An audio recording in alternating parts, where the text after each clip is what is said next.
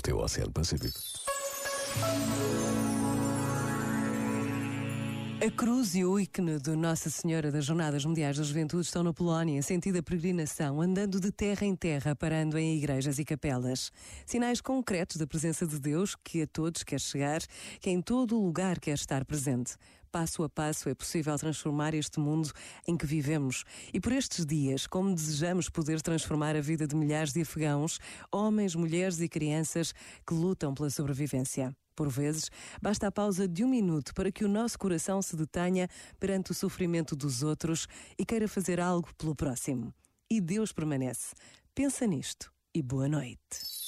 Este momento está disponível em podcast no site e na app.